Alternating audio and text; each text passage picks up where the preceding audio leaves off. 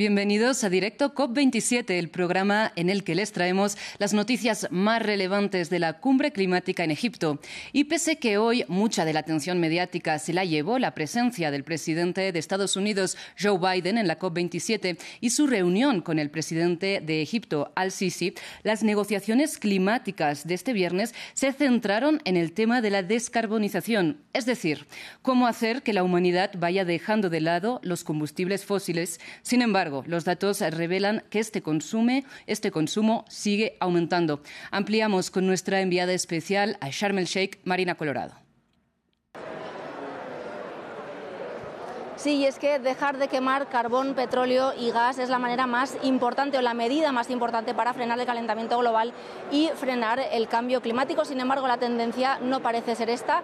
Un informe publicado hoy en la COP27 anuncia que seguramente las emisiones de gases de efecto invernadero aumentarán en un 1% en 2022. Esto hace que superemos los niveles de 2019. Recordemos que durante la pandemia de COVID-19 sí hubo un descenso de estas emisiones, pero solo temporal.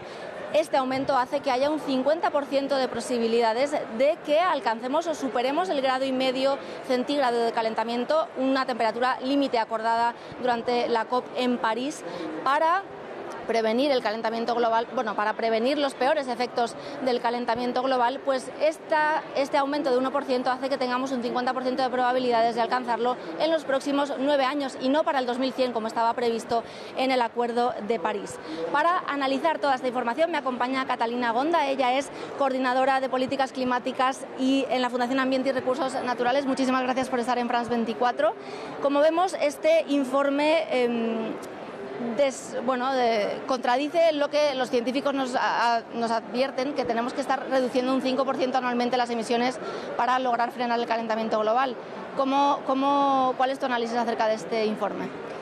Bueno, es bastante preocupante el informe porque demuestra que no estamos en una trayectoria compatible con limitar el aumento de la temperatura media global este, a 1,5 grados centígrados y eh, justamente es un fiel reflejo de la inacción que se está dando en materia energética. Como sabemos, tenemos que empezar a transicionar de manera muy acelerada hacia un sistema energético limpio, en carbono, este, descentralizado.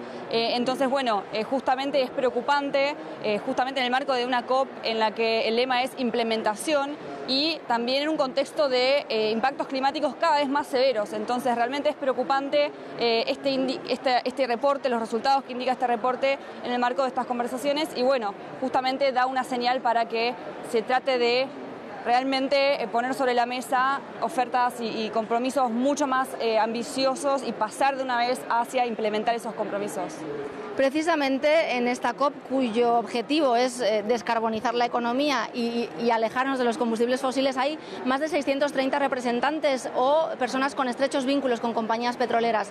¿Qué mensaje lanza esto? Bueno, para ponerlo en referencia, em, esta delegación de lobistas de la industria fósil es mucho mayor que las delegaciones de los, los 10 países más vulnerables a los impactos del cambio climático.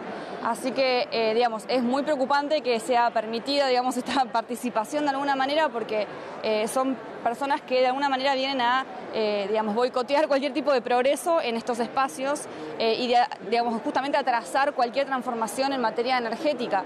Entonces, eh, me parece que es algo importante de visibilizar, de, digamos, de tratar de evitar incluso en las próximas instancias, porque, bueno, es atenta directamente contra este, la integridad planetaria, así que es importante también este, tener en cuenta de que estos procesos no están solamente digamos, no, no, no convoca nada más a países y a delegaciones de sociedad civil, sino también bueno, a industrias eh, muy contaminantes. Y finalmente, mirando un poquito hacia el futuro, en diciembre se celebra la COP15, la COP de la biodiversidad, una cumbre climática menos eh, conocida que estas de cambio climático, pero igualmente importante. ¿Cuál es la relación entre biodiversidad y frenar el calentamiento global y el cambio climático? Bueno, la crisis climática y la crisis de pérdida de biodiversidad están completamente eh, vinculadas. De hecho, se podría decir que son dos síntomas de un mismo problema, una crisis sistémica de nuestra manera de este, de, crecer económicamente, si se quiere, digamos, este, también debatir ese, concepto de crecimiento económico ilimitado. Eh, así que, bueno, tienen un vínculo sumamente estrecho y, de hecho, si no se avanza en materia climática, la biodiversidad eh, enfrenta serios riesgos en las próximas décadas y además es fundamental poder eh, abordar la pérdida de biodiversidad porque justamente es lo que da sustento a muchos de los ecosistemas que representan los mayores reservorios de carbono. Entonces es fundamental que estas dos crisis sean atacadas de manera integrada y de paralela. Así que es clave que la COP de biodiversidad ahora en diciembre de un resultado muy ambicioso en materia de, eh, poder, para poder justamente abordar esta crisis. Pues con este mensaje para poder abordar precisamente la crisis climática, como bien decía Catalina, muchísimas gracias por estar en France 24. Nos despedimos desde Sharm el Sheikh en este directo COP27. A nuestras enviadas especiales en la COP27 les agradecemos a muchos sus reportes y a ustedes muchas gracias por su atención. Sigan con nosotros.